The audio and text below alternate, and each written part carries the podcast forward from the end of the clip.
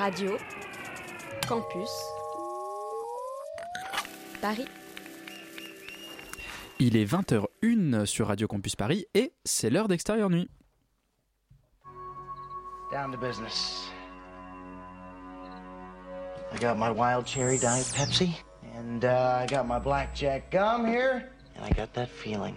Mm, yeah, that familiar feeling that something rank is going down out there. Oui, non, non, vous ne vous trompez pas, il s'agit bien d'une apostrophe. hein. Voilà, je m'adresse à vous, chers spectateurs. Don't ever feed him after midnight. She's alive! Alive! ready to party. I'm sorry, Dave. I'm afraid I can't do that. I'm a man. Well, nobody's perfect.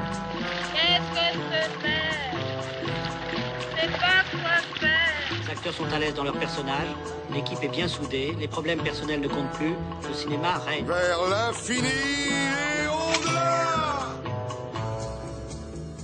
Ce soir, une fois n'est pas coutume, nous allons tirer sur l'ambulance, la vraie, celle de Michael Bay qui défile à 140 à l'heure dans les rues de Los Angeles. Mais nous allons également vous parler du Temps des Secrets, le dernier film de Christophe Baratier, tiré de Marcel Pagnol, également de Trois fois rien de Nadège Loiseau, mais aussi d'un gros film avec Ryan Reynolds euh, qui s'appelle Adam à travers le temps et que vous pouvez regarder sur Netflix.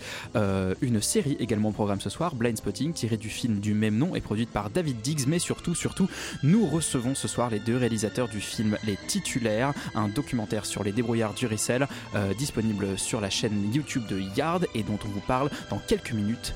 Extérieur nuit, c'est parti. Breaking news.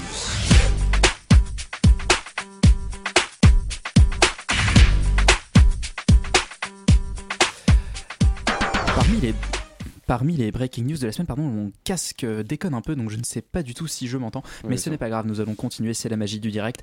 Euh, le 14h de Paris aujourd'hui, Laurent, quels sont les films que les gens sont allés voir ou surtout ne pas voir? Eh ben écoute, euh, ils sont pas beaucoup allés au cinéma aujourd'hui, c'est un des premiers jours de beau temps à Paris, donc du coup euh, c'est logique. Ça commence par La Brigade, qui fait 644 entrées, ce qui est vraiment un petit démarrage pour un film, quel qu'il soit, en tout cas pour un premier de, de la liste. Il est suivi par un film dont on vous parle aujourd'hui, Ambulance, le dernier Bayhem, hein, dont on va euh, vous parler avec gourmandise, j'imagine, qui fait 638 entrées. Et enfin en troisième place, il y a L'ombre d'un mensonge, le film de Bully Lanner, si je dis pas de bêtises, euh, qui fait 436 entrées. Euh, J'ai envie aussi de vous parler d'un documentaire assez improbable qui s'appelle Fils de Garche, qui doivent pas être beaucoup parce qu'en en fait, on n'a même pas communiqué le nombre de gens qui sont le voir au, au 14h de Paris. Euh, ça va être un film assez, euh, assez, assez badant sur des, sur des mecs qui ont été euh, accidentés et qui ont été à l'hôpital de Garches dans les années 80. Je, je pense que c'est pour les gens qui aiment bien les histoires un peu tristes parce que ça n'a pas l'air d'être le plus fun des trucs, mais peut-être essayer de donner la chance à ce petit film dont on. Ou alors on aime beaucoup. vraiment bien les séries hospitalières et on a envie de voir un documentaire là-dessus. Pourquoi pas Ouais, chacun ses déviances comme on dit. Félix, quels sont les films qui ont cartonné cette semaine au box-office bah, national Bah, finalement comme d'habitude, ça fait quelques semaines maintenant, The Batman qui est toujours au top, qui fait 600 000 entrées. Tu m'envoies Euh, mais extrêmement surpris Très quoi. surpris, que exactement, vraiment, pour un cumul à 2 millions euh, 400 000 et je pense que le printemps du cinéma va accentuer à mon, avis euh, justement sa performance. Par contre, un film qui déçoit, c'est Notre-Dame brûle, de- le dernier film de, Jean, de Jean-Jacques Hano dont on a parlé la semaine dernière. qui n'enflamme pas euh, le public. Pas du tout, puisqu'il fait Tu que vas aller en 300 prison pour ça. qui fait que 388 000 entrées, euh, ce qui est vraiment euh, extrêmement déceptif par rapport au budget et par rapport à l'attente. Enfin, je sais pas s'il y avait une attente, mais en tout cas par rapport au budget. Euh, et en troisième, euh, l'animé Jutsu Kaisen 0 qui fait 348 000 entrées pour Ouais. sa première semaine. Ce qui est énorme coup, en fait. Voilà, ce qui est énorme et on sent qu'effectivement, enfin, les fans d'animé euh, se regroupent en masse dans les salles de cinéma c'est probablement le dernier public qui va au cinéma encore en France. Je ne sais pas ce qui se passe. Il y a vraiment que les fans de Enfin, le dernier super-héros et les fans d'animé quoi. 45 ans en fait. Oui, voilà. Mais alors, figure-toi qu'hier j'étais au cinéma et c'était un public euh, extrêmement diversifié en termes d'âge qui allait voir euh, ce- cet animé-là, dont moi, euh, dans, ma, bulle de filtre, je n'avais jamais entendu parler jusqu'à en fait, ce que je regarde quel film faisait des entrées cette semaine. Mais on ne parle pas que des films qui font des entrées, on, parle aussi des films qui sont disponibles sur Internet et notamment sur la chaîne YouTube de Yard. Ça s'appelle Les Titulaires, dans le- les débrouillards du Ricel. Euh, et nous recevons ce soir les deux réalisateurs, Moriba Koné et Guillaume Lebel. Petit extrait. Un gars là, vraiment, sérieusement, quand il récupère toutes les paires d'une release. Genre, il y a un shop qui sort une paire, Aristoc ou quoi, il prend tout. Il est là, il vient avec ses soldats. Ouais, il vient avec ses soldats. Le délire, c'est de pas trop être en mode charo. Tu vois, tu vas pas prendre tous les, que des schlags pour être des têtes. Tu leur dis, ah, je te passe 20, 30 euros, tu te déplaces 10 minutes. Les gens. Les titulaires est un documentaire donc réalisé par euh, nos deux invités. Moriba Koné, bonjour. Bonjour. Guillaume Lebel, bonsoir. Bonsoir, Bonjour, bonsoir. On change euh, entre, entre vous deux. Euh, Est-ce que vous pouvez nous pitcher en quelques phrases Qu'est-ce que c'est que ce documentaire De quoi il parle Et euh, nous dire aussi comment vous, êtes, vous en êtes venu à faire ce film? Tu veux commencer ou j'y vais? Allez-y, Moriba, si vous voulez. Ok, moi du coup, euh, Les Titulaires, c'est un documentaire sur les débrouillards du, les débrouillards du resell. Donc on a voulu aller vraiment en profondeur dans, euh, bah, au-delà de qu'est-ce que c'est le resell, c'est vraiment qui sont les personnes qui, enfin, qui, qui, qui travaillent et qui se battent tous les jours dans ce, dans ce milieu qui est ultra fermé euh, de manière générale. Est-ce que vous juste expliquer aux gens qui ne savent peut-être pas ce que c'est le resell, ce que c'est? Ouais, bah, le resell, en gros, c'est acheter des paires et les revendre à un prix euh, souvent qui est beaucoup plus euh, supérieur, pour, Mhm. euh, dans la, dans la- généralement dans, dans le but de faire une marge maintenant. Donc, euh, de se faire un plus euh, 50, plus 10, plus 20, plus 100. Bien sûr. Voilà. Et donc euh, Guillaume, comment vous êtes venu à faire ce film? Comment vous êtes venu l'idée? Euh, Est-ce que c'est par un contact? Est-ce que c'est comment, comment ça s'est passé? Ben justement, c'est quand euh, on a travaillé avec Yard, un média parisien pour, français pour, pour faire ce film. Et puis ils nous ont approchés parce qu'en fait, il y avait il y avait pas grand pas grand contenu en ligne disponible sur ce milieu. Et souvent qu'est-ce qu'on voyait? C'était très superficiel. Et ça venait de, de grands médias et, du coup ils nous ont ils nous ont invités à faire un documentaire beaucoup plus humain sur le, sujet et aller vraiment à la rencontre euh, des, des acteurs, des débrouilleurs de ce, de ce milieu. Félix? Euh, bah, moi, première question, euh, et qui rejoint du coup un peu la, la genèse justement du projet, euh, je trouve que c'est un documentaire qui, à mon avis, c'est un peu écrit au montage. En tout cas, on a l'impression que vous faites vachement dialoguer justement tous les intervenants.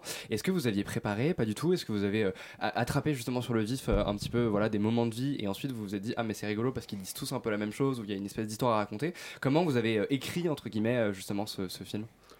Bah, le film il s'est écrit un peu au montage, comme Ouais. tu dis, parce que euh, moi, je viens pas du tout de, de ce milieu. Moriba avait des connaissances euh, quand même euh, basic de ce, de ce milieu. et c'est, c'est, on, a, on a vraiment commencé à, à faire notre recherche en, en, faisant des, en faisant des interviews et en rencontrant nos protagonistes. Et puis, hum, on s'est rendu compte que qu'est-ce qu'on voulait dire, c'était vraiment plus centré sur les acteurs du resell, sur, la, sur l'humain plutôt que sur le, le business. Donc, euh, je sais pas Et- si tu veux rajouter. euh, Ouais, ce qui, est, ce qui était drôle en fait, c'est qu'on a commencé avec un plan, etc. Et que, et que genre, plus on entrait dans ce milieu-là, plus on se disait, waouh, il y a ça, il y a ça. Genre, Mais on le sent. Ouais, c'est ça. Bon, en fait, de base, euh, c'est marrant parce qu'on devait faire un 25 minutes. Et genre. euh, Ok, 12 minutes à la Ouais, base. Carrément 12 minutes. un ça, reportage, un reportage quoi finalement. Ouais, C'est ça. en fait. Ouais, c'était impossible. Genre, on a mis les pieds dedans, on s'est dit, waouh, genre, il y a trop de trucs, c'est un monde euh, entier. Donc, euh, du coup, on, on a directement euh, presque switché, quoi. On a rajouté tellement de choses euh, sur tout ce qui est digital, etc. C'est ça qu'a vraiment, on s'est dit, waouh, c'est un, c'est un autre documentaire, quoi. Bah, D'ailleurs, même en 48 minutes, on a l'impression qu'on fait pas le tour du sujet, c'est-à-dire qu'on a envie d'en savoir plus encore sur, euh, sur cet univers-là. Laurent, est-ce que tu as une question? Ouais, euh, ça rejoint un peu finalement la jeunesse du projet. Il y a, y a un truc que je trouve, moi, assez, euh, assez réussi dans le documentaire, entre, autres choses, mais c'est que vous arrivez vraiment à avoir une certaine intimité finalement avec les gens que vous filmez, comme si c'était un peu vos. Enfin, pas vos potes, mais j'en sais rien, mais vous arrivez à avoir une, ouais, une vraie proximité avec eux. Comment est-ce que vous faites pour avoir accès à ces gens qui n'ont pas l'air d'avoir très envie de parler de ce qu'ils font pour diverses raisons? Bon, clairement, pour des raisons de business, etc. Puis même le fait que c'est pas complètement illégal, mais c'est un petit peu border. Comment on fait pour faire parler ces gens? Quand on fait un documentaire Bah, je pense que Moriba peut. Moi, je m'occupais beaucoup plus du montage et de la Mhm. réalisation, et Moriba s'occupait plus du côté éditorial pour euh, contacter les gens. Donc, je pense que c'est lui qui peut, qui peut parler de, Grave. de- de- de la manière dont il a contacté les gens pour le Ouais, docu. de fou. C'est vraiment un milieu fermé et tout ça. C'est très difficile de. de, de, de, de- c'est- enfin, c'est pas du tout accessible en fait. Ça veut dire qu'au début, quand je contactais les gens et tout, c'était- j'avais un interrogatoire pour certains. Mm. J'ai vraiment dû. Il y a des personnes, j'ai dû les convaincre. Il y a des personnes même que j'ai pas réussi à avoir, dont notamment on voulait avoir une, une, fille qui recèle. Et euh, bah, j'étais j'étais super déçu parce que j'ai pas réussi à l'avoir, parce que j'ai dû argumenter, argumenter, argumenter. Et elle voulait pas parce que c'est vraiment quelque chose où euh, c'est pas public. Les gens veulent pas forcément se mettre en avant, etc. Donc ça, c'était vraiment la première barrière que j'ai eue. Et c'est beaucoup passé aussi par euh, bah, des contacts en fait. Genre une personne me conseillait d'aller voir cette personne-là et elle me conseillait d'a- d'aller voir une autre personne. Et ensuite c'était en mode, euh, en mode euh, bah, on tirait le fil et, ça allait de plus en plus loin. Et, ce qui était important, c'est vraiment le contact humain que j'ai pu avoir, avec eux et notamment aussi avec Guillaume parce qu'on avait une bonne balance. Vous voyez, moi je suis quelqu'un de, qui vient de banlieue, etc. J'ai un peu un slang, etc.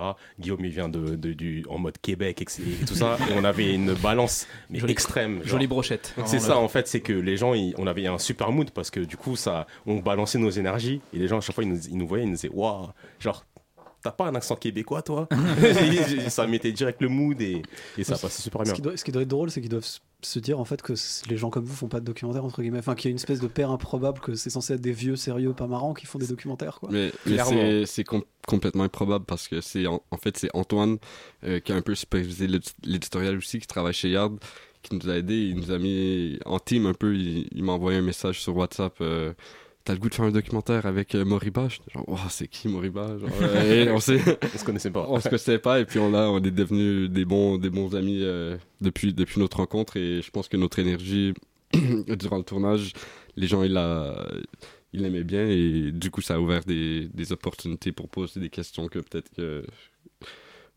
peut-être que les autres auraient pu, pas pu avoir. Rush Hour à fond.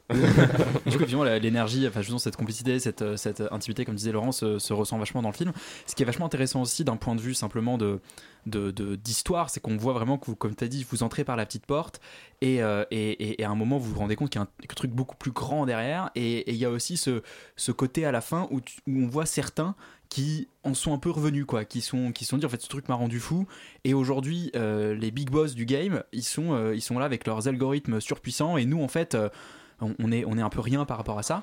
Et comment vous avez, comment vous avez justement découvert euh, cet univers des bots, des algorithmes, en fait, qui, qui vient complètement se greffer à cette, à cette histoire-là et en faire un- en fait quasiment une histoire universelle? Parce que tout business en fait qui, qui dégénère et devient un peu bouffé par, euh, bah, par le grand capital entre guillemets, mais les grandes technologies, enfin tout, tout, tout, tout ce qui vient euh, se greffer à ça. Comment vous avez découvert cette, ce volet-là et est-ce que vous aviez des connaissances là-dessus avant ou pas du tout?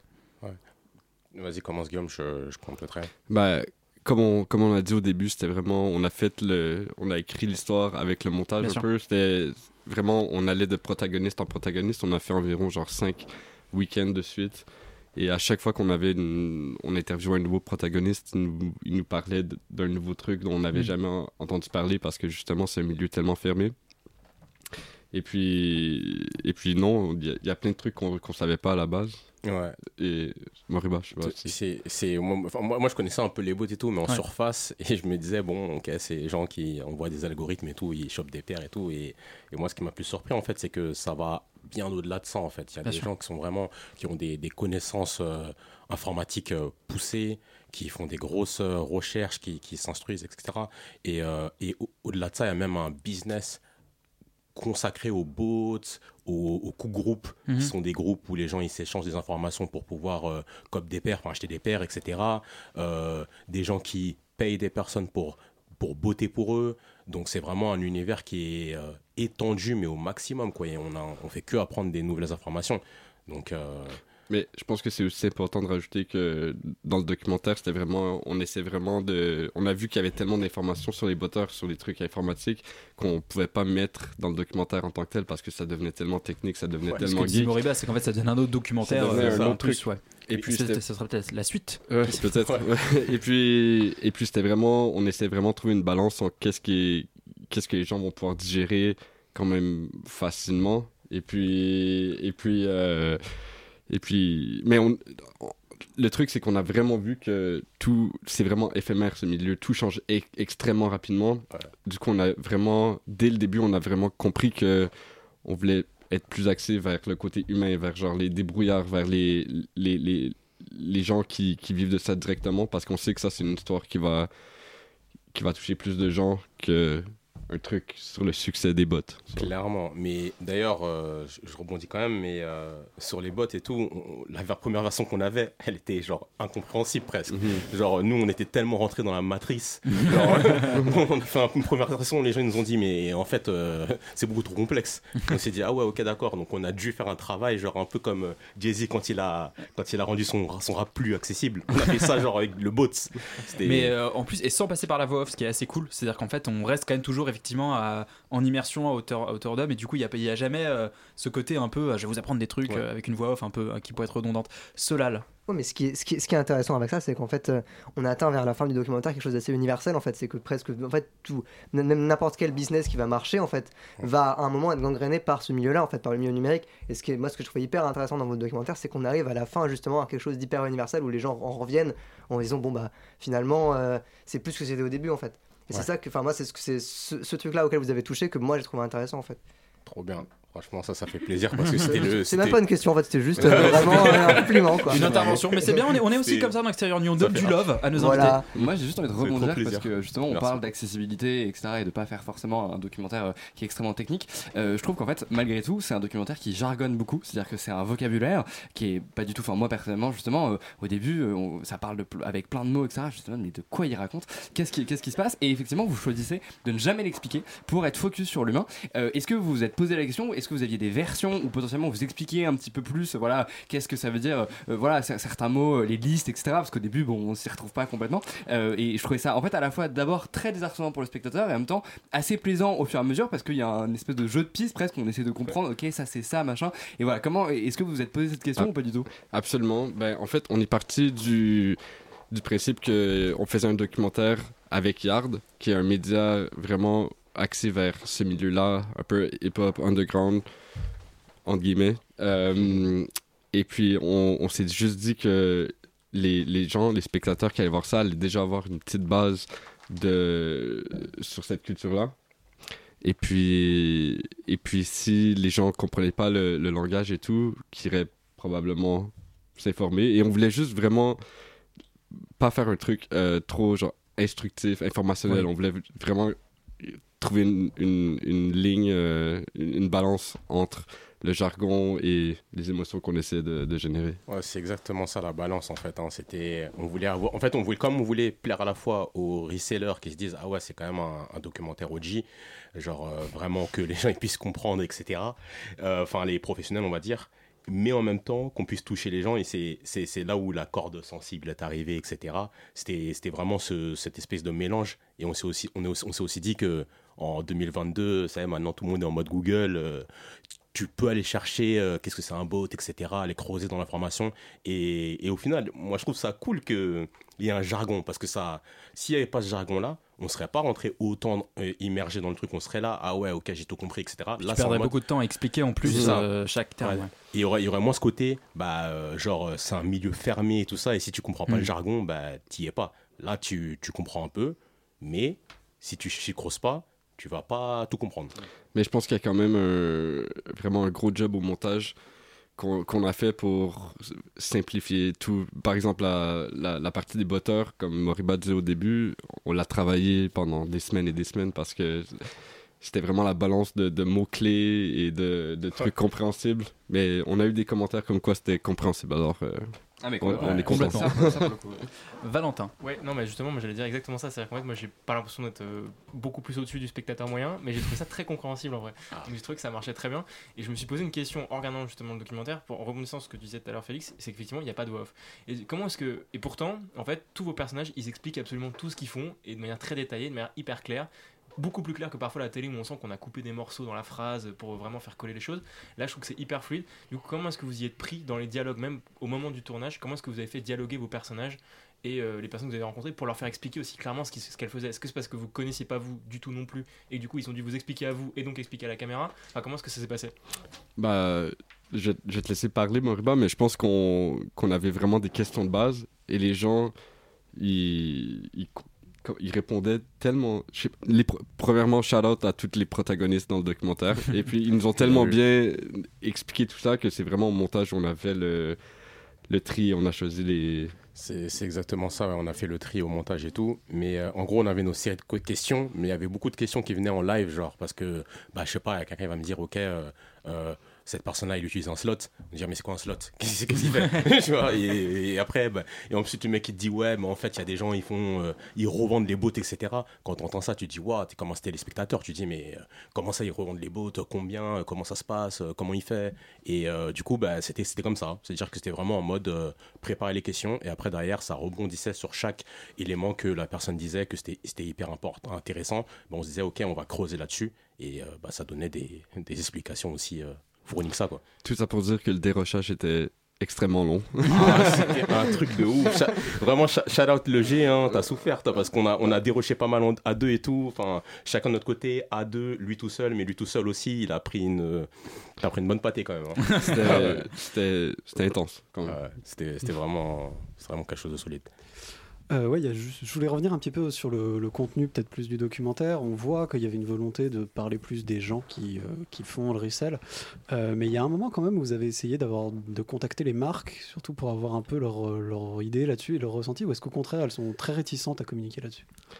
Ah bah, Moriba a, a plein de choses à raconter là-dessus, non, mais les, les marques, c'est ouais, c'est compliqué un peu, hein, on va pas se mentir. Hein, euh, elles sont pas euh, hyper chaudes de parler là-dessus. Les, les seules, on va dire, entités qu'on euh, qu'on a pu se rapprocher, c'est genre euh, Foot Patrol, Clem qui bossait avant, anciennement chez Foot Patrol, maintenant chez les Kiss. Donc euh, voilà, c'était plus euh, des retailers. Mais vraiment, les marques en tant que telles, ouais, c'était très compliqué d'en parler. Enfin, spécialement Nike. Nike, c'est déjà, c'est ils font hyper attention à leur image, à ce qu'ils disent, et c'est très très complexe. Et puis en plus, comme il y, y a le fight Adidas Nike. Et, et- et comme Clément dit dans le documentaire,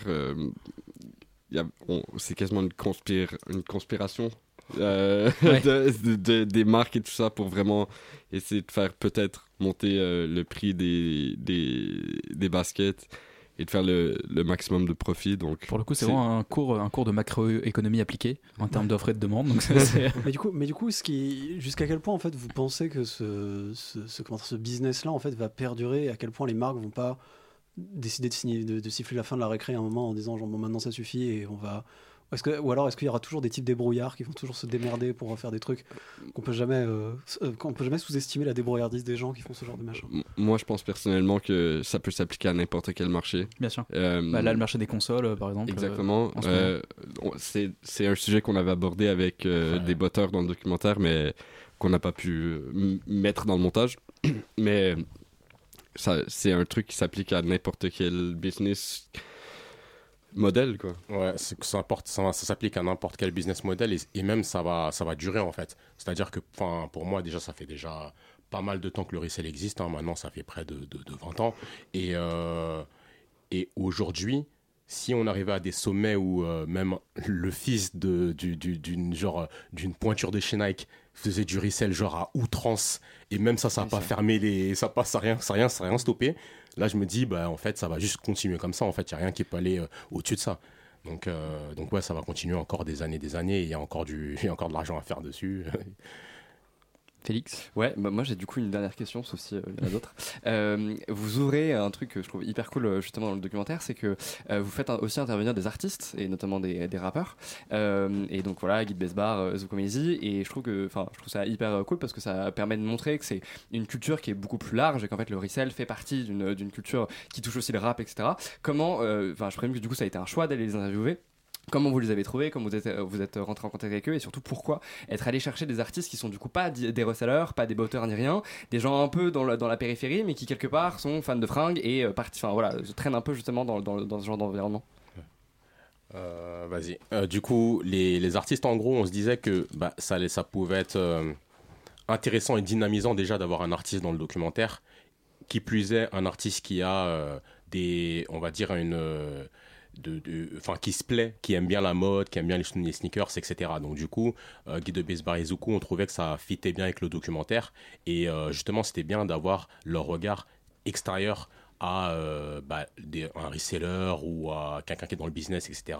Parce que justement, ça, ça donnait ce côté soit de détachement, ou même souvent de détachement pour les deux d'ailleurs, mais euh, ça donnait ce côté détachement et ce côté de, euh, bah, je suis pas, enfin, je kiffe, mais je suis pas genre euh, à fond dedans à mort, etc. Et ça donnait une autre perspective pour, bah, pour tout le monde, pour le téléspectateur, même pour nous, ça donne un autre regard. Une dernière question Moi, je suis bon. Allez. Non, on est bon, merci d'être venu. Effectivement, parce qu'on arrive à la fin de l'interview. Donc merci beaucoup euh, Moriba et merci beaucoup Guillaume euh, d'être venu nous parler. euh, Est-ce que vous ce avez des projets ensemble euh, encore bientôt? Bah, ensemble. euh, Ou alors pas- chacun de votre côté Ouais.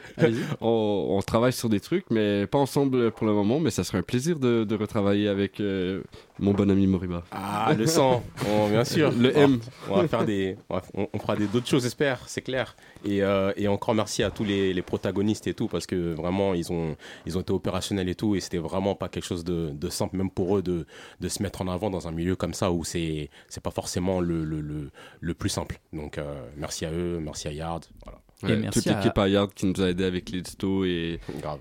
et, et voilà. Antoine Jesse. Antoine Jesse et Riola pour en nommer quelques-uns. Et on remercie aussi Alban, grâce à qui euh, vous êtes euh, là ce soir, qui nous a mis euh, euh, sur ce documentaire, qui nous a transmis le lien. Le documentaire, ça s'appelle Les Titulaires, c'est sur la chaîne YouTube de Yard et c'est déjà disponible depuis le 16 mars. Allez voir ça, foncez voir ça. Merci beaucoup. Et maintenant, on va parler du premier film de cinéma de cette soirée, Ambulance de Michael Bay. I'm sorry, brother. Sorry that I brought you into this. I just wanted things to be the way they used to be.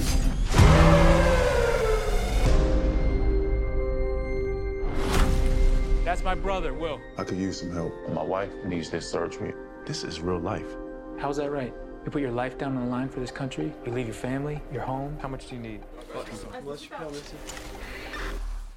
Dans l'ambulance de Michael Bay, il y a deux frères, il y a de l'argent, il y a des explosions, il y a également Jack Gyllenhaal qui en est à sa deuxième adaptation de film danois en moins d'un an, puisque il faut le dire que Ambulance est un remake d'un film danois sorti il y a euh, plus de 15 ans maintenant. Valentin, tu as... Non pardon, c'est Félix qui pitch le film, mais euh, Félix, moi j'aimerais bien que tu me racontes d'abord euh, de quoi ça parle, à part deux frères, une, une ambulance et boum boum. Bah, pas plus que ça en fait en soi. C'est-à-dire que c'est vraiment, euh, voilà, effectivement, un braquage qui tourne mal et. euh, je dirais juste au revoir aux invités, pardon. Euh, un braquage qui tourne mal. Euh, et en fait, du coup, il se trouve que voilà, euh, Jack Gyllenhaal et son euh, frère euh, euh, trouvent un espèce de refuge dans une ambulance euh, qui était censée justement amener à l'hôpital euh, un policier qu'ils ont eux-mêmes blessé. Et du coup, tout le concept du film, ça va être une espèce de poursuite à la GTA euh, où ils sont dans l'ambulance, il y a plein de flics qui les poursuivent et en même temps, il faut justement pas faire n'importe quoi parce qu'il y a une vie à sauver à bord qui est le flic, voilà, dont ils sont responsables, etc., etc. Euh, grosso modo, Tu oublies la jolie infirmière quand même. et la- évidemment, la femme objet qu'on a dans tous les films de Michael Ah, les drapeaux ça, américains, etc., etc. non, parce qu'elle est filmée de manière badass à la fin, c'est ça Euh, Non, voilà, donc c'est un film de Michael Bay extrêmement classique, euh, si ce n'est que je trouve qu'il fait euh, encore moins d'efforts que dans ses précédents et c'est de pire en pire. Euh, moi, j'ai pas du tout aimé, j'avoue. Voilà, désolé. Euh, j'ai pas aimé parce que je trouve qu'on est dans une espèce de complaisance euh, par rapport aux films d'action. Ça fait quelques années et je vous invite à réécouter tous les podcasts de, de, de- d'Extérieur Nuit où on critique des films d'action. À chaque fois, on dit que c'est genre trop bien parce que c'est débile et que genre grosso modo le réalisateur sait que c'est débile et qu'il fait n'importe quoi. Moi, je suis pas d'accord avec ça. Ça commence à m'énerver parce que du coup, oui, Laurent? T'es un petit peu. Voilà.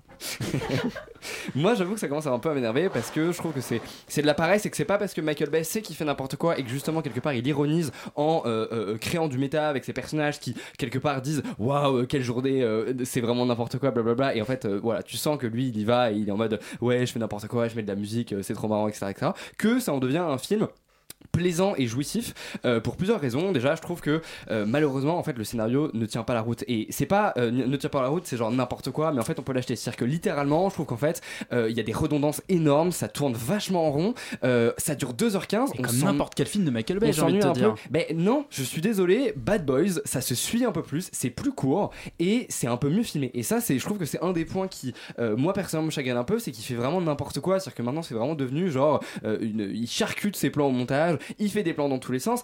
Ok, c'est marrant une fois, deux fois, il fait, il fait n'importe quoi avec un drone parce qu'il a appris que ça existait. Mais en fait, au bout d'un moment, il en fait 15, 100, 100 euh, 200 dans le film. Et, et juste, enfin, moi je suis saoulé, j'ai mal à la tête parce que ça tourne de partout et que je comprends pas ce Non, qui se c'est pas passe. pour ça que t'as mal à la tête, Félix, parce que tu l'as vu en VF. Et Effectivement, je me suis trompé de séance, ça n'a pas aidé, mais ça ne change rien parce que voilà, juste, euh, je, je trouve que formellement, euh, Michael Bay a perdu un petit peu justement de son panache et en vrai, je me suis, je me suis rematé un petit peu justement euh, quelques passages de, ces, de, ces- de certains de ses films, Pearl Harbor, etc. Et même si c'est pas des bons films entre guillemets, je trouve que c'est des films qui avaient des vrais moments justement euh, formels hyper intéressants et qu'on pouvait pas lui enlever ça. Là, je trouve que non seulement c'est super cheap, mais en plus c'est super moche. En plus, la lumière est, juste horrible et on sent les fonds verts et les effets spéciaux, etc., etc., etc. Et en plus, je trouve que c'est super mal filmé, qu'on n'a même pas cette espèce de sensation d'espace, qu'on n'a même pas cette espèce de sensation justement d'action complètement décérébrée euh, euh, et de, formalisme presque poussé à l'extrême qu'on peut avoir dans ces anciens films. Donc du coup, j'avoue que moi, je suis pas du tout. Enfin, c'est-à-dire qu'en fait, pour moi, c'est du même niveau que genre les plus mauvais Fast and Furious. Et donc du coup, à partir de là, c'est pas forcément ce que j'attends d'un film de Michael Bay, euh, soi-disant auteur américain euh, qui fait des films d'action, je sais pas quoi. Voilà. Comme tu y vas, auteur, pardon, hein, mais. Bah, non, mais il y a des gens qui défendent cette théorie et j'aurais j'aurais pu- Je la défends, c'est un auteur. D'accord, bah potentiellement, mais du coup, ça aurait pu être intéressant. Et moi, pour moi, c'est ça devient un auteur qui peut-être parodie son style, mais qui du coup n'est plus intéressant en tout cas à mon sens. Je vais juste te reprendre sur les fonds verts parce qu'en fait, euh, tout est, toutes les cascades ont plus ou moins été réalisées en dur et notamment les hélicos parce qu'il n'était pas dans le scénario à l'origine. Il, a- il avait deux hélicos de dispo. Il a dit Eh, est-ce qu'on les mettrait pas dans le film? Et moi, c'est cette attitude-là que j'aime. Et euh, Qui- un Valentin. hélicoptère qui, qui, qui vole en dessous du niveau des ambulances. hein, Exactement, on- bah, on comme, dans, comme dans Terminator, d'ailleurs, bon, la musique de Terminator euh, retentit, enfin, c'est quand même assez bien. Euh, Valentin, toi, tu étais un peu plus client de cette boom Ouais, boomerie de ouf. euh, américaine. Ouais, ouais, non, non, j'étais client. Non, mais en fait, le truc, c'est que effectivement, tu peux pas, euh, tu peux pas aller voir le film premier degré en te disant, bah alors, je vais analyser les choses de manière extrêmement euh, précise et critique. Effectivement, j'ai mis un peu de côté mon ma, ma cervelle. Ça fait, ça fait un peu partie du principe, mais en même temps, j'ai- du mal à reprocher à Michael Bay d'être Michael Bay. Je sais ce que je suis allé voir et en fait, je trouve que c'est plutôt un bon Michael Bay, étonnamment. C'est-à-dire que moi, ça m'a fait penser beaucoup à Rock, par exemple, que je tiens en assez haute estime de manière euh, étrange euh, parce que je trouve que les personnages euh, fonctionnent bien, que euh, c'est écrit de manière extrêmement simple et que pour le reste, en fait, il s'amuse juste à faire des trucs avec sa caméra et avec ses effets spéciaux et avec les cascades et tout le bordel. Et en fait, il s'éclate et il y a tellement, c'est tellement communicatif qu'en fait, je finis par prendre du plaisir, bon gré mal gré, au bout d'une heure. C'est tellement dantesque ce qui se passe à l'écran que je finis par prendre du plaisir avec lui parce que tu vois qu'il s'amuse. Tu vois que Jack Gyllenhaal, il passe un excellent moment en plus d'avoir encaissé un gros gros chèque. Je, je tout, tout, tout, en fait est, est hyper jouissif et en fait, j'ai pris un vrai plaisir de premier degré parce que le film est premier degré qu'il est euh, débile euh, as fuck et qu'effectivement c'est hyper américain dans sa manière de concevoir et d'écrire etc mais je trouve qu'en fait là, là vraiment je fais une vraie scission par rapport à l'autre film que j'ai malheureusement vu cette semaine qui est Adam à travers le temps là dont on parlera tout à l'heure euh, ben, en fait c'est c'est Film ma- comme tu y vas. oui, exactement. Euh, mais bon, je vais pas spoiler, mais voilà. En vrai, c'est c'est quand même d'une autre classe. C'est-à-dire que vraiment, c'est un bien meilleur film. Et c'est parce que tout simplement, c'est premier degré et que Michael Bay et toute son équipe et tous ses acteurs, ils croient à ce projet-là aussi délirant, futile. Ils y croient et donc du coup, tout le monde passe un bon moment, je pense, devant et à le faire. Je pense que clairement, ça a été un bon moment. Et en fait, il y a un truc aussi, je me suis rendu compte, c'était très précisément Michael Bay. Un de ses points importants, c'est que c'est quelqu'un qui, euh, effectivement, a intégré des nouveautés dans sa manière de filmer, dans sa manière d'écrire, notamment cette espèce de truc méta où effectivement il fait plus de blagues qu'il y a quelques années. Et encore, c'est pas certain parce qu'en revoyant certains films comme Pearl Harbor, il y a comme des séquences où il y a des, y a des vannes et dans Rock, c'est assez drôle aussi. Bah, en fait, c'est quelqu'un qui est très sérieux par rapport à l'écriture. Il écrit un truc qui est très américain. Oui, on respecte les forces de l'ordre. Oui, on respecte un certain ordre moral. Oui, on écrit les personnages féminins de manière un peu débile parce qu'on sait pas trop faire et qu'il est pas très à l'aise avec ça, je pense, euh, globalement. Mais il y a un truc qui est très classique et en fait, il écrit ses personnages de manière la plus simple possible pour pouvoir se concentrer sur euh, l'action et sur l'enchaînement du scénario et l'enchaînement du scénario.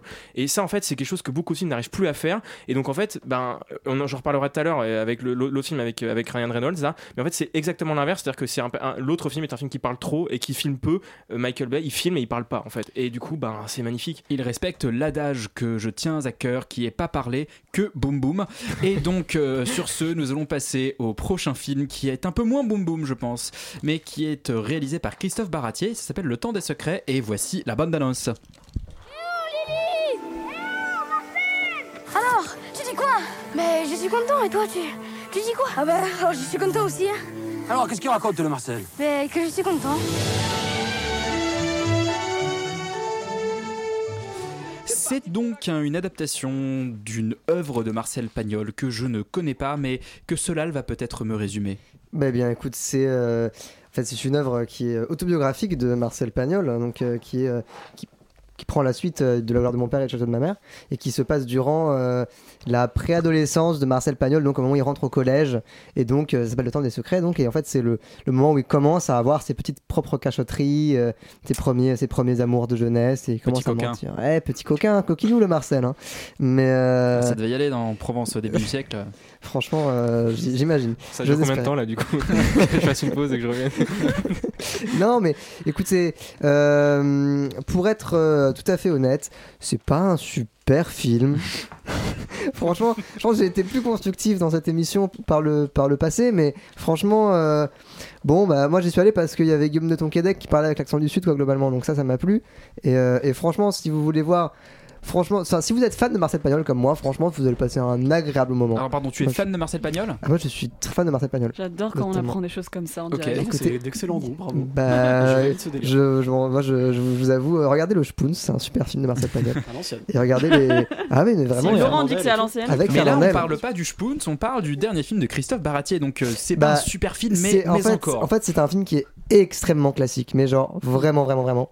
Et euh, je veux dire, assez euh, pompeux dans sa manière de filmer. C'est-à-dire que c'est, j'ai vraiment l'impression de voir un film des années 50, mais avec de la couleur, quoi. Avec deux, trois flares par moment, globalement. Mais c'est tout.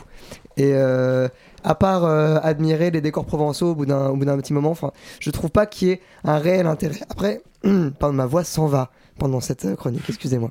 Mais euh, Je ne ferai pas de blague. je t'en prie. Mais enfin, pour être, pour être concis, c'est pas un film de mauvaise facture parce que c'est un film qui est fait avec amour pour l'œuvre originale de Marcel Pagnol, qui, franchement, lisez le bouquin. Donc, en, en tant Mais que, en tant que connaisseur, toi, tu, voilà, tu valides en un peu l'adaptation. Tu- Je, je valide. Je dirais que c'est mignonifié et que c'est un petit peu trop euh, modernisé par moment, notamment tout, sur toute la partie sur la, sur la, la mère de Marcel qui donc euh, était militante féministe. Voilà, ça c'est un petit un poil trop moderne euh, parce que ça se passe quand même euh, avant la Première Guerre mondiale, quand même, donc on est au tout tout tout début euh, du 20e, mais, mais bon. Au moins, au moins, ça actualise un peu l'œuvre. Mais, mais au-delà de ça, c'est un film très solaire. C'est un film où les enfants jouent bien, ce qui est relativement rare. Ils jouent même mieux que Guillaume de Tonquédec, ce qui est relativement pas moins rare. mais, euh, mais voilà. Et oui, eh ben, Les Enfants qui jouent bien, c'est un classique chez Christophe Baratier, qui est le réalisateur des choristes, n'est-ce pas? Euh, Doux film de notre enfance. Rita, toi, qu'est-ce que tu as pensé de ce temps des secrets? Eh bien, ma foi, euh, moi, je connais pas tant euh, euh, Christophe Baratier déjà, et mais surtout les choristes, euh, et encore moins Marcel Pagnol, même si j'ai grandi avec les livres J'aime bien, cette, j'aime bien cette hiérarchie Ouais. que les choristes arrivent avant Marcel Pagnol. Euh, exactement. J'ai- J'entends un bruit très bizarre. Est-ce que je suis toute seule? Je pense que tu es Ah. euh, toute seule, oui. Euh, Ça arrive parfois d'entendre des voix, tu sais, c'est, c'est pas grave. Donc, merci.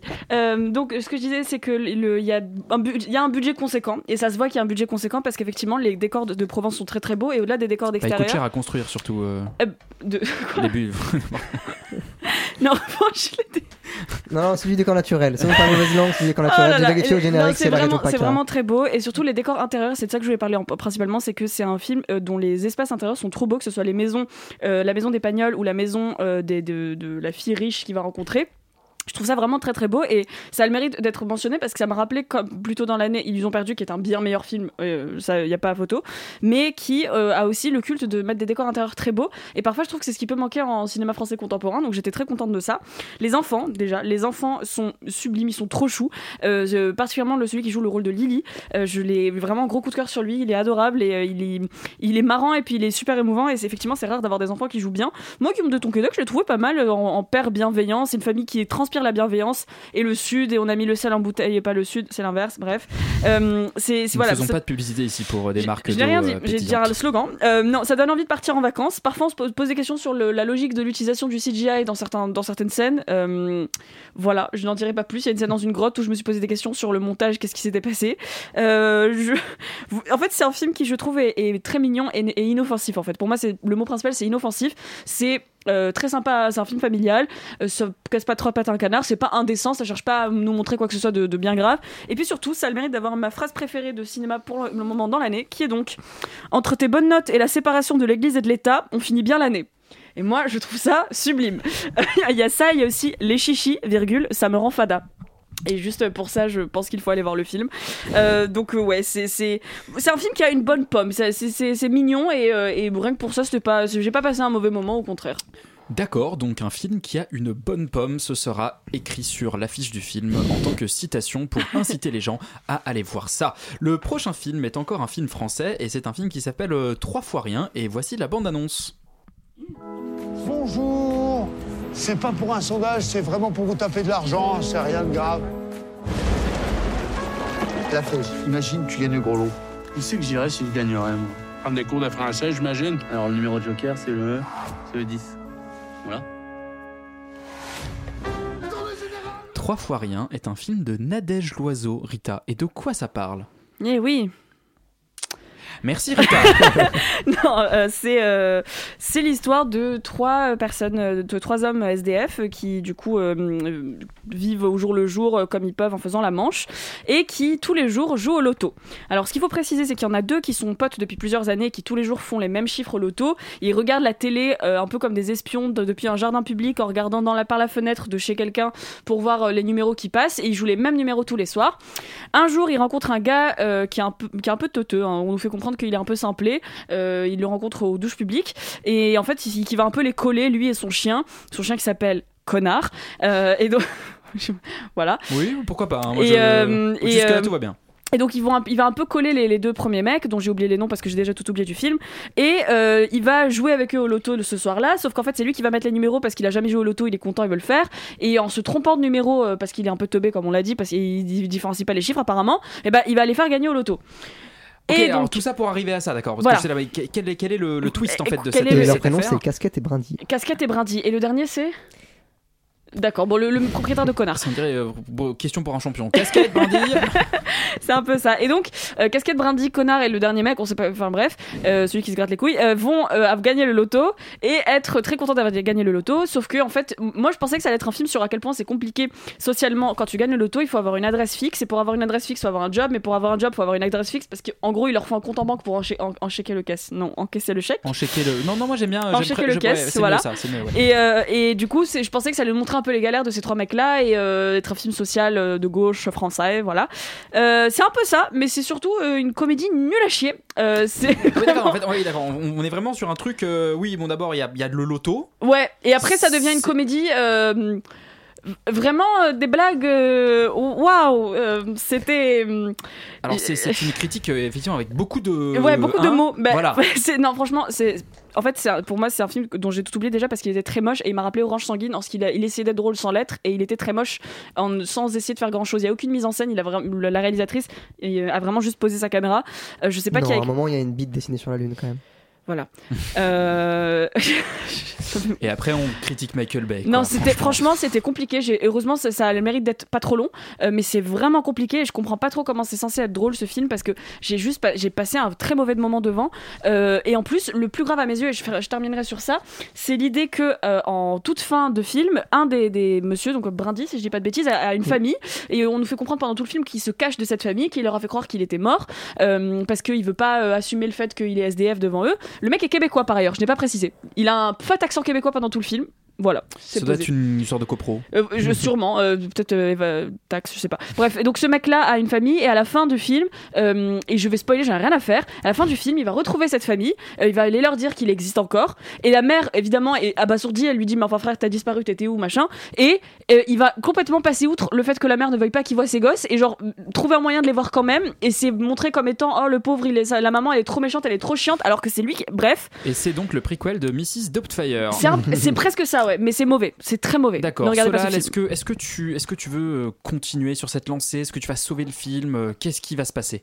Alors, euh, moi, ce que j'ai trouvé très triste, c'est que ça partait d'une bonne intention, quoi. Oui, oui, pour le coup, oui. C'est ça, le, en fait, moi, c'est- c'est-à-dire que je trouve la, la première demi-heure du film était, j'ai trouvé, enfin, esthétiquement, j'ai trouvé ça esthétiquement très lourd, mais genre vraiment. C'est-à-dire que c'est un peu. euh, Ça manque un peu de cigales et de pastis. ah, je suis un petit peu, ouais. Franchement, euh, complètement. Mais euh, c'est-à-dire que, comment vous expliquer? C'est un peu comme si vous regardiez dans une salle de cinéma pendant euh, 1h40 à peu près, une vidéo YouTube, mais genre pas très bien, quoi. Genre, euh, Genre un vraiment- sketch, euh, mes podcasts des Ouais, années c'est 2010 ça, quoi. Tu, tu parles de, tu parles de mon dernier bad trip. euh, Exactement. Oh mais du coup, c'est, c'est, c'est- franchement, avec les, les musiques au pizzicati là, c'est franchement esthétiquement très long. Mais au moins, ça partait pendant une demi-heure sur une vraie comédie sociale qui, je trouvais intéressante. C'est-à-dire qu'on va, on va, on va prendre trois SDF et ils vont galérer pour se trouver, pour essayer de se procurer un compte en banque pour encaisser leur chèque de loto. Et ça, vraiment, oui. si C'est le pas une pitch- mauvaise idée en si soi, le pitch oui. était resté là-dessus, ça aurait pu être un super film.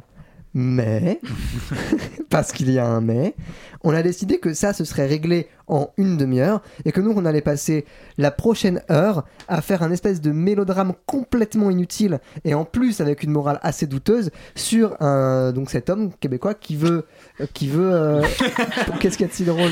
Mais c'est insensé, c'est vraiment pas très bien quoi qui veut retrouver ses Non, enfants Il y, a- il y a un côté camoulox dans ce que vous racontez, c'est ça qui est Mais en plus, à un moment, bien. il est Moi, à je- l'office du Québec et la dame, elle lui dit on a besoin d'un extrait d'acte de naissance pour prouver que vous êtes québécois. Il dit Eh, mon accent, ça se fait pas. ça s'attrape pas à ça Waouh, ok, c'est alors. pas meilleur argument quoi donc dans la fran- bande-annonce, ça, d'ailleurs. tout à fait tout à fait mais pas la bite dessinée sur la lune et ça je trouve ça triste parce que franchement c'était c'est franchement de la mauvaise com je trouve Mais du coup, comment c'est fait? Enfin, il y a des gens qui sont. C'est-à-dire que je crois qu'il- Bon, je- non non en fait ça c'est-à-dire que non mais vous très explique intrigué. après Vous- Je sais pas, je, je Non, perds, mais- je, je perds totalement le contrôle de cette émission. Écoutez, écoutez, je vais être un poil descriptif pendant quelques secondes pour vous expliquer. Mais en fait, un Calmez-vous Non, mais c'est un symptôme du film. Là, je brave mon extinction de voix pour vous, rendez-vous compte.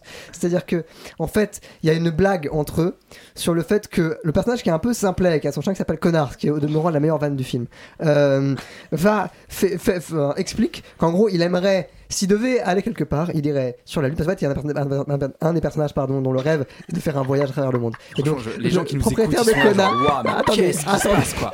Le propriétaire de Connard décide que il, enfin, il dit que s'il pouvait voyager, il irait sur la Lune pour y dessiner une bite. Voilà. Ça, Et ça, donc, ça, ça, déjà, c'est bien, c'est drôle. isoler les Ça, mais Moi, moi, Le moi, je trouve ça propriétaire drôle. de enfin. connard veut faire un voyage pour dessiner une bite sur la lune. attendez, mais ce n'est pas fini. Et lorsque les personnages se séparent, parce que c'est un film d'amitié, Ça, en direct où à un la radio, à moment les personnages se séparent et, sait et sont tristes de ne plus être ensemble. Et à un moment, donc, euh, le personnage qui s'appelle Casquette regarde mélancoliquement. attendez. Regarde mélancoliquement la lune et là je me suis dit mais, mais pitié pitié faites en sorte que ce plan s'arrête là que la séquence s'arrête sur le plan subjectif on regarde la lune mais non et là il y a une bite qui apparaît dessus et j'ai dit non et là j'étais damné En tout cas, c'est le, ciné- en tout cas, c'est le cinéma qui a gagné ce soir. Et ça, c'est beau. Ok, alors, je pense que à ce stade, le dernier auditeur doit encore se demander ce qu'il fout là. Je vais le lui rappeler. euh, il écoute une émission sur le cinéma, hein, et euh, voilà. Euh, et nous venons de parler d'un film qui s'appelle Trois fois rien, réalisé par Nadège Loiseau. Et on va enchaîner avec un autre film, euh, cher auditeur, qui s'appelle Adam à travers euh, le temps. Bande annonce. What's going on, honey? It's the third time you've been suspended for fighting. I know, you think I'd be better at it by now. I don't understand you. Dad would. Adam à travers le temps, nous reprenons nos esprits. Euh, c'est un film de Sean Levy avec euh, Ryan Reynolds et, et c'est sur Netflix. Donc déjà, est-ce que c'est est-ce que c'est moins mauvais que le reste ou? Euh, euh, non. non, non, non, non, c'est plutôt plus mauvais, moi je dirais même. Enfin, j'ai pas vu du coup, mais vous avez l'air d'avoir passé un moment un peu comique dans un sens. Euh, non, non, Adam à travers le temps, c'est horrible. Euh, mais, mais globalement, ça parle euh, d'un type qui s'appelle donc Adam, hein, comme son nom l'indique, euh, qui euh, va devoir voyager dans le temps, depuis une époque où ce voyage dans le temps a été inventé, il va devoir revenir dans le passé pour empêcher la création de cette euh, technologie, parce qu'en gros, tout est parti un peu de travers et on a fini dans un monde qui n'était pas forcément celui qu'on attendait. Donc il va voyager dans le temps, dans le passé et se retrouver coincé en fait et devoir collaborer avec la personne qu'il était à 12 ans. Voilà, vous avez suivi. Donc en gros, il y a deux Adam euh, À travers le temps. Voilà, exactement. Et, à un moment, ils retrouvent papa, donc ils sont trois. Enfin bref. Euh, donc le, le- le casting sur le principe est plutôt pas mal. Parce qu'on soit Ryan Reynolds, moi j'ai rien contre lui globalement, quand- sauf quand il fait des très mauvais films. Et là actuellement, il est quand même sur une série assez catastrophique. Euh, mais il y a Marco Fallo aussi, ce qui est plutôt une bonne chose. Il y a Jennifer Garner, donc bref, ça aurait pu plus ou moins être. euh, Zoé Saldana aussi. Ouais, Zoé Saldana, effectivement. Donc le, casting n'est pas horrible et de fait le film l'est, lui, euh, par contre. Euh, c'est terriblement mal écrit. euh, ça n'a absolument aucun sens sur le plan même de la narration, du voyage dans le temps, etc. Il y a tellement d'incohérences que c'est pas la peine de les compter.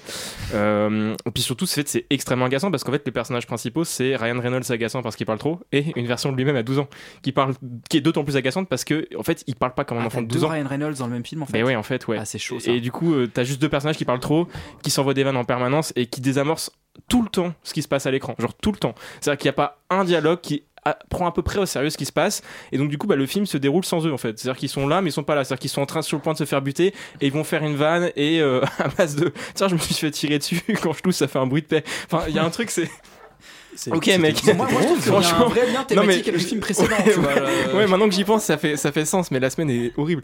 Euh, mais Enfin, vraiment, je pense que c'est le pire film que j'ai pu voir cette année et peut-être l'année d'avant. Donc, euh, on est vraiment sur un, un point terrible. Voilà, je me suis vraiment dit que ce montant valait mieux que ce voyage-là, en l'occurrence. Waouh, ok, Laurent, Laurent, tu, tu haussais un Bah, peu, en fait- les- en fait, tu ça- levais un peu les yeux au ciel. Je suis, obligé, un je suis peu- obligé un peu de le défendre parce que dans le fond, euh, concrètement, je vois pas la différence entre un film comme ça et un Marvel. C'est-à-dire que c'est un gros blockbuster débile avec des moments un peu de comic relief, avec euh, des gros sabots à la euh, avec des thématiques, euh, voilà, typiquement de, de de, rapport au père et de je sais pas quoi, enfin bref, de trucs psychologiques un petit peu bidons. Mais, mais globalement, en fait, j'ai trouvé le film relativement divertissant, plutôt pas super bien foutu, mais il y a quand même des moments où, euh, où on s'en prend un peu plein la gueule, où ça, où ça castagne, où il y a des moments où on rigole un peu. Euh, Il y a des animaux mignons, il y a des enfants. C'est un peu, un peu un film pour les gamins, quoi, tu vois, quand même. C'est-à-dire que c'est clairement un film pour les gamins de 12 ans dont on parle dans, dans, le film justement. Et dans l'absolu, je trouve que de ce point de vue-là, c'est pas ultra raté, c'est-à-dire que c'est pas plus mauvais qu'un gros blockbuster un peu débile. Euh, ce que je trouve étonnant par contre, c'est que ce genre de film en fait arrive à avoir leur place sur Netflix. Euh, Moi, plus que rien je- ne m'étonne, tu sais, sur je trouve- Netflix. non, en fait, ce que je trouve, ce que je trouve est dans le fond plutôt une bonne chose. C'est-à-dire que dans l'absolu des films comme ça, est-ce qu'on a vraiment très envie de les voir au cinéma J'en suis pas forcément convaincu. C'est-à-dire qu'on on en a des pelles, tu vois, des trucs qui sont à peu près de ce genre de niveau. Euh, et se dire que finalement les directs en vidéo, enfin les, les DTV en fait de base, les directs ou vidéo, qui sont maintenant les directs ou Netflix qu'on peut voir, bon en fait c'est du gros blockbuster. Euh, sympatoche, regardable. Contre, je, je te trouve un peu dur parce que moi je trouve que c'est plutôt regardable, euh, mais qui va pas forcément très loin et qui demande, qui casse pas trois pattes à un canard. Donc dans l'absolu, si on veut voir un gros divertissement et qu'on aime bien Ryan Reynolds qui fait du Ryan Reynolds, euh, bah pourquoi pas Parce que en fait, euh, en fait, il remplit les conditions. Après, si on essaie de chercher quelque chose d'un petit peu plus intéressant, c'est sûr qu'il faut pas y aller. Mais en même temps, on pourrait se poser euh, exactement la même réflexion avec la quasi-totalité des Marvel, une partie de plus en plus non négligeable des Star Wars et de, de films Disney, de trucs comme ça. Donc voilà, je, je, je serais un tout petit peu moins méchant sur, sur Adam à travers le temps, mais en fait, euh, ça reste quand même un film euh, pas très intéressant et dont j'ai oublié l'essentiel des tenants et des aboutissants parce qu'en fait, euh, c'est un blockbuster à la con et que dans l'absolu, on s'en fout. Eh bien, dans l'absolu, on s'en fout. On va voir si on s'en fout aussi de la prochaine série, qui est une série américaine qui s'appelle Blind Spotting et dont voici la bande-annonce. What happened? Baby, I'm so sorry. Found him flushing these. Do you want me to get you a toothbrush or toiletries No, or I'm going to summer camp, baby. I'm going to jail. I don't know. What is our online banking password? Baby, I'm not going to yell that on the street. Happy New Year.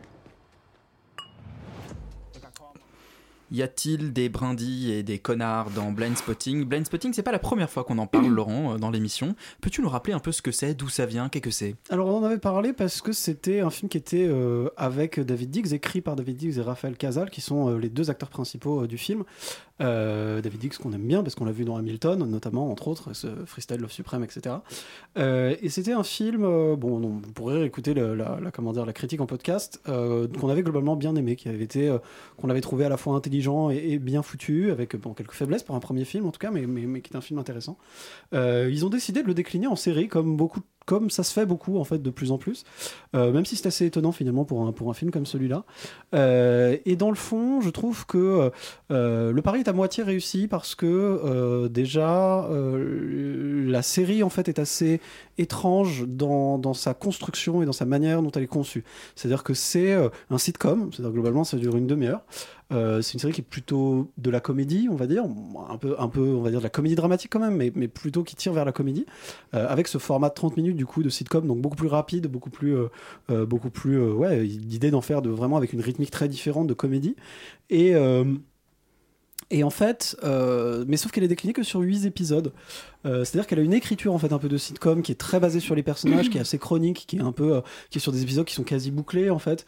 Sauf que euh, bon, bah, sur une sur, sur une saison de 8 épisodes, dans le fond, on, on à la fois on s'attarde sur des choses euh, dont on n'a pas forcément énormément d'intérêt, mais parfois, mais euh, mais en même temps en fait, on ne donne pas beaucoup à manger. C'est-à-dire que finalement tous ces personnages-là, on, on arrive à les décrire assez vite, mais mais mais on va pas très très loin. Euh, c'est peut-être, je, trouve en fait le plus gros problématique de cette série que sinon moi, j'apprécie pas mal parce qu'elle arrive à reprendre euh, des choses euh, et des, choses intelligentes en fait qui étaient reprises dans le film Blind Spotting. Et C'est pas si c'est pas si courant de voir des choses intelligentes euh, à la télé ou au cinéma. Et, et dans l'absolu, je trouve que de ce point de vue-là, ça marche bien parce que ça traite de beaucoup de sujets très actuels, de notamment de la gentrification, parce que c'était surtout là-dessus qu'était le film. Mais et, la, et la série reprend ça, mais ajoute aussi sur comment dire aussi le, le- choc des générations un peu, le, féminisme, etc. Et amène pas mal de choses autour de toutes ces réflexions et le fait souvent, pas toujours, il y a des moments qui sont un petit peu plus lourds que d'autres, mais de manière assez subtile et de manière assez euh, équilibrée. Et, rien que pour ça, en fait, c'est pas si évident de voir euh, des séries qui parlent de ce genre de choses euh, aussi bien et avec euh, cette espèce de twist de comédie un peu marrant et avec des passages qui passent bien. En fait, quand on regarde la série, on pense un peu à Atlanta finalement. Moi, ça me fait penser un peu à Atlanta. C'est Atlanta sur Auckland, sauf que c'est, sauf que c'est comment dire, sauf que c'est un petit peu. Je dirais que ça n'a pas le, génie en fait, le supplément d'âme qu'il y a dans Atlanta, qui est une série brillante dont la, nouvelle saison arrive bientôt. On a hâte avec beaucoup de je sais, d'impatience et de choses qui se redondantes comme ce que je viens de faire. Et, euh, et donc, euh, et donc en fait. euh, Blind Spotting, c'est voilà une petite série qui n'a pas forcément beaucoup de prétention, qui arrive à faire des choses intelligentes et à dire des choses intelligentes. C'est pas si c'est pas si souvent avec des personnages qui sont assez drôles et assez attachants. Donc moi ça m'a plu. Euh, je pense qu'il faut aimer un peu ce genre de série et passer un peu en dehors de voilà des petits problèmes un peu de, narration et d'écriture euh, euh, et même un peu formel parfois avec certains certains des passages dansés notamment qui arrivent un peu comme des cheveux sur la soupe et qui marchent pas très bien. Parce que c'est vrai qu'il y a une petite dimension un petit peu comédie musicale on va dire avec des avec des passages un peu scandés un peu rappés qui sont voilà bon qui sont qui sont sympas. Je trouve que c'est une série qui, a qui a un vrai charme et qui est assez agréable à regarder mais on n'est on pas quand même au niveau du chef-d'œuvre Des passages de comédie musicale, Rita, ça devrait te plaire. Exactement. Bah, moi, au départ, c'est pour ça que je suis que j'ai vu Blind Spotting. J'avais pas vu le film de départ, euh, mais je savais que j'ai très envie du coup maintenant. Mais je savais que là, il y avait euh, que c'était mené par Jasmine Cephas Jones et qu'il y avait Anthony Ramos dans le coin et que c'était fait par David Diggs, c'est-à-dire trois personnes du cast original de Hamilton on Broadway. Forcément, j'avais envie de voir de quoi ça parlait. Euh, Et là, le dernier auditeur a éteint la radio. Oh, mais ça va. Euh, non, mais c'est c'est- en fait c'est un format qui moi me gêne toujours les séries de 30 minutes parce que je sais jamais exactement où est-ce qu'elles essaient de se positionner. C'est pas vraiment des sitcoms et c'est pas non plus exactement des, des séries Et dramatiques. pourtant, tu adores Fleabag. Fleabag c'est 20 minutes. Oui. Non mais je pense qu'il y a une grosse différence parce que euh, le, le, le- les- Oh, Pas... Bah écoutez monsieur, oh, dis donc. non mais on fera des débats sur les formats de série peut-être plus tard quand Non, on non, aura mais le temps mais g- globalement, je- le, le problème principal pour moi, c'est justement que le- la série a un ton que j'arrive pas trop à déterminer, euh, qui est entre la, la dramédie et la comédie, euh, mais pas totalement. Et vu qu'elle danse un peu sur ces trucs-là, effectivement, il y a des scènes musicales qui sont qui arrivent, euh, sur- qui sont surprenantes. Je m'y attends pas à chaque fois qu'elles sont là, et c'est ni pour montrer euh, espèce de, départ de la personne euh, qui, les chante ou qui les rappe vers quelque chose d'un peu plus onirique, ni euh, entièrement assumé comme dans une comédie musicale où la musique est, est intradigétique. Donc c'est un peu juste là et c'est pas tant de la musique c'est plutôt du- c'est c'est- c'est vraiment du rap pour le coup euh, c'est de la musique n'importe quoi c'est pas des chansons te- mais non c'est pas des chansons je voulais dire c'est c'est du rap et, euh, et parfois c'est juste de la danse euh, qui est très belle en plus et je trouve les textes très beaux mais vu que ça arrive un peu euh, comme tu disais sur un- comme un cheveu sur une soupe dans une soupe Sur la soupe. je vais y arriver. Euh, c'est c'est plus compliqué de rentrer dedans et les thèmes qui sont abordés, je les trouve intéressants, mais je suis surprise de comment est-ce qu'ils sont pas hyper abordés en profondeur. J'ai pas vu encore, j'ai vu trois épisodes sur les huit. Mais, je suis assez surprise parce que pour moi ça, irait plus loin que ça parce que euh, il parle quand même euh, voilà de violence policière, de de, euh, violence systémique et de d'intersectionnalité et c'est des trucs qui moi me passionnent et me fascinent. Mais je trouve qu'ici c'est un peu en surface, surtout que je sais très bien qu'à côté de ça David Diggs c'est un mec qui, est passionnant sur la question. Donc je suis un peu surprise. Euh, pour, moi c'est presque comme un premier projet, pas étudiant, j'irai pas jusque là, mais pour moi ça vaut un premier projet et je trouve ça dommage si tu me dis qu'avant ça il y a un film qui est super. Voilà. Eh ben, de- globalement, on Enfin, encourage film- quand même. film- un peu Oui, oui, genre. vo- film, voyez, film qui hein. était, film qui était plus abouti parce que, Parce que probablement plus travaillé parce que film parce que machin mais euh, et qui du coup en fait bon, c'est leur, première série hein, où c'est la première Oui. fois ils sont showrunners Raphaël Casalt et euh, et David Diggs dessus. Euh, et donc on, on- on voit qu'en fait mais enfin pour moi il y a une espèce de volonté de bien faire qu'on voit dans, le, dans la série. Oui, En clairement. c'est pas super bien maîtrisé. Il y a des moments moi j'ai vu moi j'ai tout vu quand même parce que Mm. au final on se laisse un peu prendre au jeu.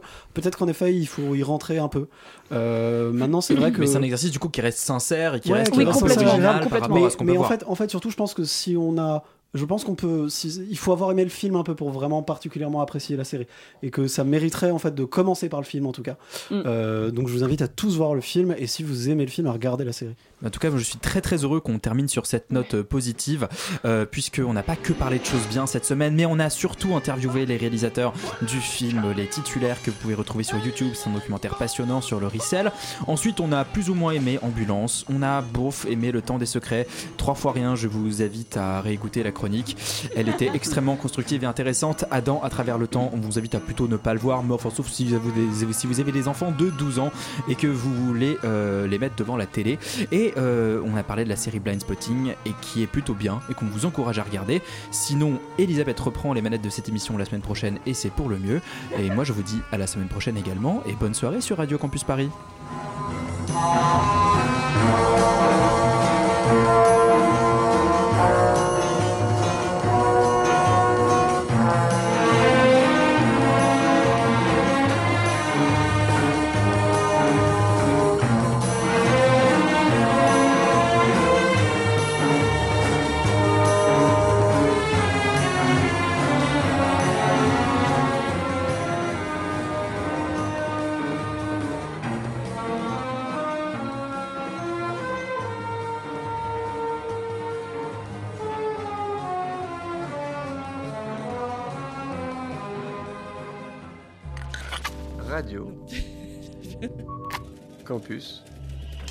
Paris.